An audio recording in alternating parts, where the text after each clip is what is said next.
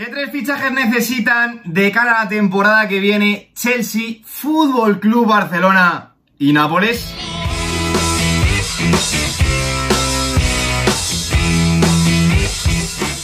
Muy buenos días chicos, como siempre digo, bienvenidos un día más al canal. A menos de un mes para que abra el mercado de fichajes ya empiezan a sonar y producirse muchos movimientos de cara a la próxima temporada. Y es que en el vídeo de hoy vamos a tratar de proponer tres fichajes para reforzar los proyectos de tres clubes cuyo futuro podría estar estrechamente relacionado este próximo mercado. El Chelsea de Thomas Tuchel, el Fútbol Club Barcelona de Xavi Hernández y el Nápoles de Luciano Spalletti. Vamos a comenzar hablando de este Chelsea de Thomas Tuchel de cara a la próxima temporada, donde se prevé un mercado bastante movido en Stamford Bridge. Pero eso sí, para mí las posiciones principales a reforzar de cara al próximo curso son, en primer lugar, el centro de la zaga, donde yo personalmente mínimo pediría dos incorporaciones porque se va a perder a Rudiger y a Andreas Christensen a coste cero y vamos a ver si a César Azpilicueta y luego aunque estén sonando diferentes futbolistas para reforzar sobre todo la posición de los carrereros, para mí me parece imprescindible reforzar la punta ataque porque está sonando para salir Romelu Lukaku prácticamente un año después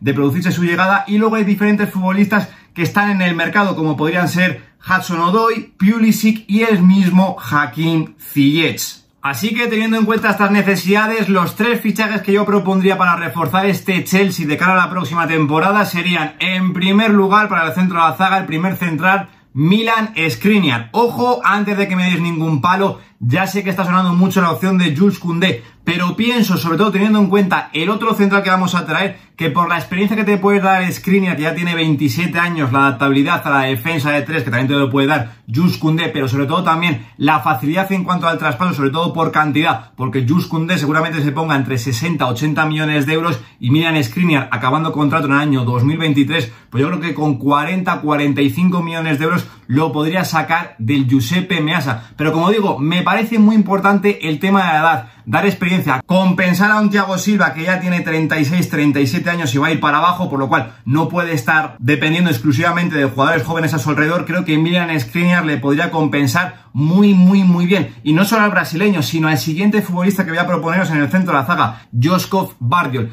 Ya hablamos hace un par de semanas, ya tirando prácticamente al mes del sustituto de Antonio Rudiger en este Chelsea. Os propuse a Lucas Hernández, pero me parece inviable sacarlo de la Alianza Arena. Y la opción que a mí más me gustaba era la de Joskov Bardiol. Es cierto que es un futbolista que todavía no está hecho, pero tiene unas condiciones ya no solo para jugar como central en línea de 3, sino en línea de 4, para actuar también incluso como lateral, que me parecen muy, muy, muy interesantes para este Chelsea de Thomas Tuchel. Y luego en tercer lugar, para reforzar la zona de ataque, pues bueno, otro compañero suyo del RB Leipzig, yo me quedo con Christopher Nkunku. El futbolista francés está sonando para llegar a muchos equipos, ha hablado sobre todo mucho de Milan, Manchester United, se ha relacionado también con el Real Madrid, pero personalmente a mí el sitio ideal donde podría ir Christopher Nkunku, tanto para la opción de club como para él, donde se podría encontrar un ecosistema mucho más similar a lo que tiene en el RB Leipzig, sería este Chelsea de Thomas Tener tres hombres arriba tan móviles como Mount, Haver y la llegada ahora de Christopher Nkunku, creo que puede ser una tripleta de atacantes que teniendo en cuenta lo mal que ha funcionado Romelu Lukaku, pues creo que le puede dar un salto cualitativo a este Chelsea de Thomas Tuchel espectacular. Si echamos un vistazo al 11, como digo, que se le podría quedar al técnico alemán de cara a la próxima temporada, pues con su clásico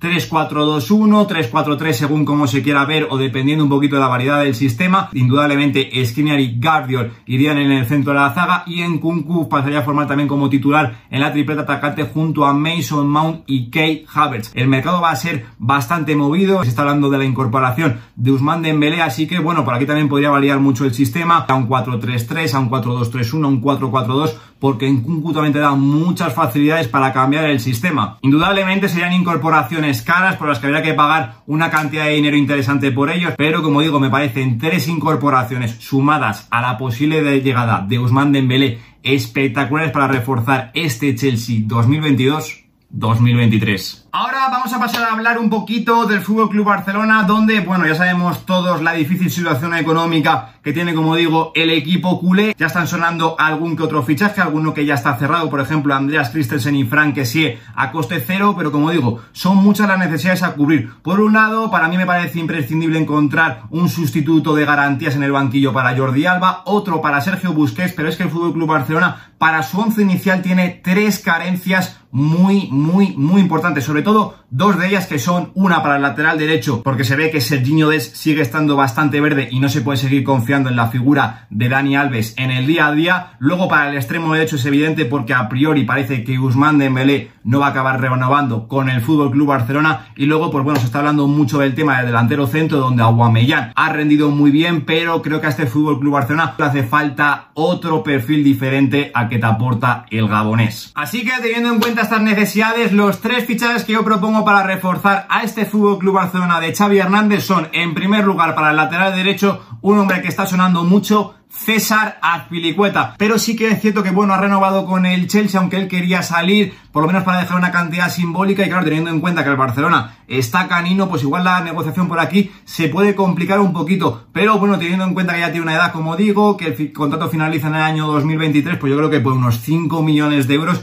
con lo que digo, una cantidad simbólica se podría sacar de Stanford Bridge. Luego, para reforzar la banda derecha, otro que está sonando mucho, sobre todo en esta última semana, y a mí me parecería un auténtico bombazo, el Angelito Di María. El Fútbol Club Barcelona necesita reforzar esta banda derecha como el comer, sobre todo si se va Usman Dembélé. Y para mí, personalmente, no hay un futbolista mejor ahora mismo por condiciones para encajar en este Fútbol Club Barcelona relación calidad-precio que Ángel Di María. Debería rebajarse un poquito el sueldo, al igual que César Aspilicueta, que no lo hemos comentado antes, pero me parecería una incorporación para lo que pide Xavi Hernández en esa banda derecha, que ya no solo trabajo defensivo que el Fideo te lo va a garantizar, sino también desborde, desequilibrio, llegada a línea de fondo, centro, último pase. Esto el Fideo, como digo, calidad-precio me parece el fichaje para el Fútbol Club Barcelona. Y luego ya para finalizar en la zona de ataque, pues bueno, con lo que se está leyendo económicamente del Fútbol Club Barcelona, el fichaje de Robert Lewandowski me parece inviable. Así que como digo, hay que buscar diferentes opciones y yo os propongo, os pongo sobre la mesa la de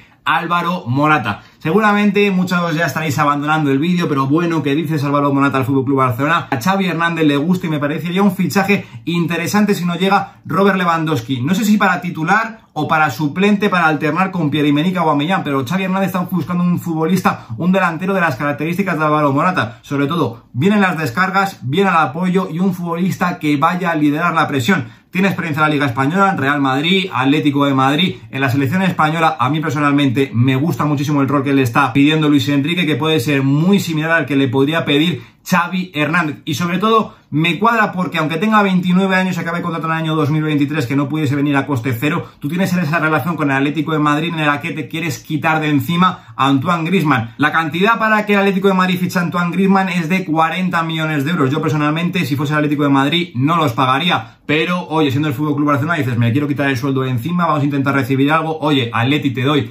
Antoine Grisman me das 20 millones más Álvaro Morata, 15 millones más Álvaro Morata, pues yo en este contexto de mínimos te lo firmo encima de la mesa, sinceramente. De este modo, el 11 que se le podría quedar a Xavi Hernández la próxima temporada, pues lo vemos aquí con el 4-3-3 que le estamos viendo un poquito asimétrico, con César Azpilicueta en ese lateral derecho, pero cerrando un poquito más en fase ofensiva, con Ángel Di María como titular indiscutible en esa banda derecha, y bueno, yo he colocado a Álvaro Morata como titular, pero como digo, con el nivel que le estamos viendo a Guamellán, indudablemente el Gabonés podría ser de la partida para Xavi Hernández. Sí, podrían ser fichajes mejores, lo que hemos dicho. Robert Lewandowski para la delantera, Rafinha para la banda derecha, incluso mejor que César Apilicueta. A mí para este Fútbol Club Barcelona me gusta mucho Juan Foyt, pero es que hay que ser realistas. Yo no os puedo vender humo con lo que estoy viendo económicamente del Fútbol Club Barcelona. Vamos a ver si se activan, como digo, diferentes palancas, si se firman definitivamente las ventas de Frinky de Jong, de Memphis de Pai. Si se puede traer a Robert Lewandowski, yo como digo, encantadísimo, pero esto hay que sumarle, como digo, el sustituto de Jordi Alba y el sustituto de Sergio Busquets muchas necesidades y en caja no hay dinerito. Y ya vamos a finalizar con este Nápoles de Luciano Spalletti, que también tiene un dilema bastante importante de cara al próximo mercado de fichajes, porque hay varios futbolistas que van a abandonar el proyecto a coste cero, como son Ospina en portería e Insigne para la banda izquierda, que para mí son dos posiciones que debería de reforzar este Nápoles de cara a la próxima temporada, pero luego tiene que tomar diferentes decisiones porque hay varios futbolistas que acaban contrato en el año 2023 y si no quiere perderlos a coste cero, debe ponerlos este año en el mercado, como son Kalidou Koulibaly y Fabián Ruiz pero bueno, teniendo diferentes factores en cuenta, como digo, sobre todo tema edad y tema liderazgo en este Nápoles, yo sería partidario de poner a Fabián en el mercado porque se puede obtener una cantidad de dinero, yo creo que más interesante que por Kalidou Koulibaly y bueno, intentar mantener al senegalés que es prácticamente el emblema de este club, por lo menos en el centro de la zaga, la próxima temporada y como digo, intentar renovarle y retenerlo porque es un futbolista, aunque ya sea veterano, muy importante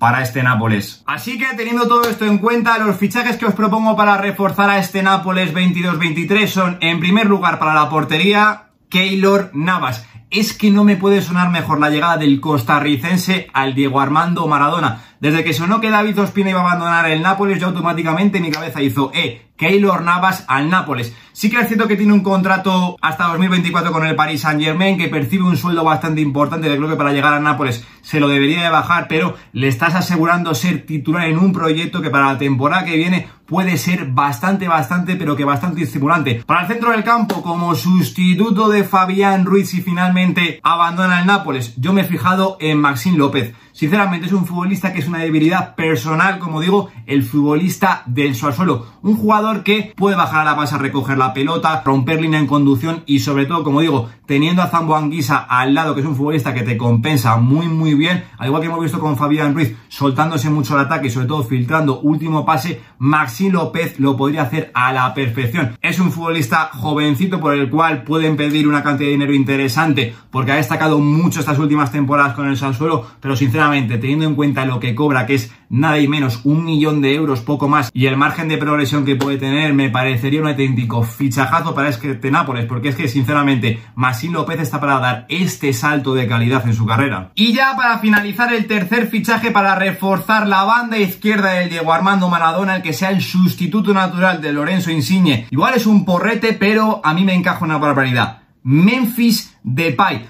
¿Por qué me quedo con el futbolista holandés del Fútbol Club Barcelona? Por dos motivos. En primer lugar, porque el Fútbol Club Barcelona podría llegar a estar interesado en dos futbolistas del Nápoles, como son Kalidou Koulibaly, que está sonando mucho, y Fabián, que en alguna otra ocasión ha sonado, por lo cual hay un trueque podría haber entre el Nápoles y el Fútbol Club Barcelona. Y en segundo lugar, que a mí me parece lo más importante, es que me parece un futbolista ideal para sustituir a Lorenzo Insigne, porque con la llegada de Matías Oliveira para ese lateral izquierdo que gane mucha línea de fondo, Memphis Depay metiéndose por dentro y haciendo suyo el equipo, abandonando la banda y actuando prácticamente como media punta, donde más ha brillado en su carrera, siendo cabeza de ratón y no cola de león. Y esto es lo que puede ser aquí en Nápoles, Memphis, Depay. De hecho, es que si le echamos un vistazo al 11 que se le podría quedar a Luciano Spalletti la próxima temporada en el Nápoles con su clásico 4-2-3-1, pues bueno, indudablemente Keylor Navas, Maxine López y Memphis Depay entrarían directamente en este 11 titular. Hay que sumarle, como digo, al fichaje de Matías Oliveira que ha llegado del Getafe, que me parece un auténtico fichajazo que puede mezclar, como digo, muy bien en esa banda izquierda con Memphis Depay. Pero, como he dicho antes, creo que el Nápoles no tiene un mercado sencillo por delante. Como digo, hay que sustituir a muchos futbolistas, tomar decisiones importantes con Fabián, con Kalidou Koulibaly,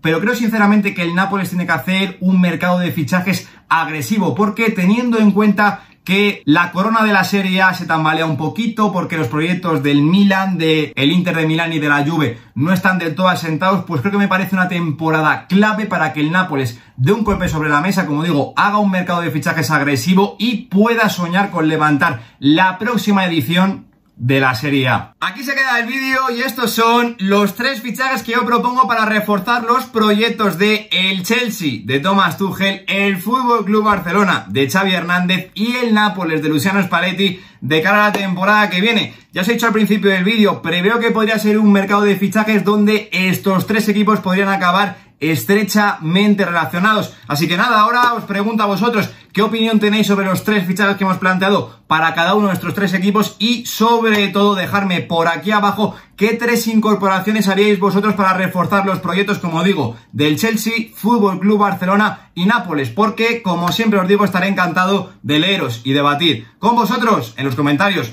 Yo por mi parte nada más, nos vemos la semana que viene en un nuevo vídeo. Lo dejo aquí. Un saludo.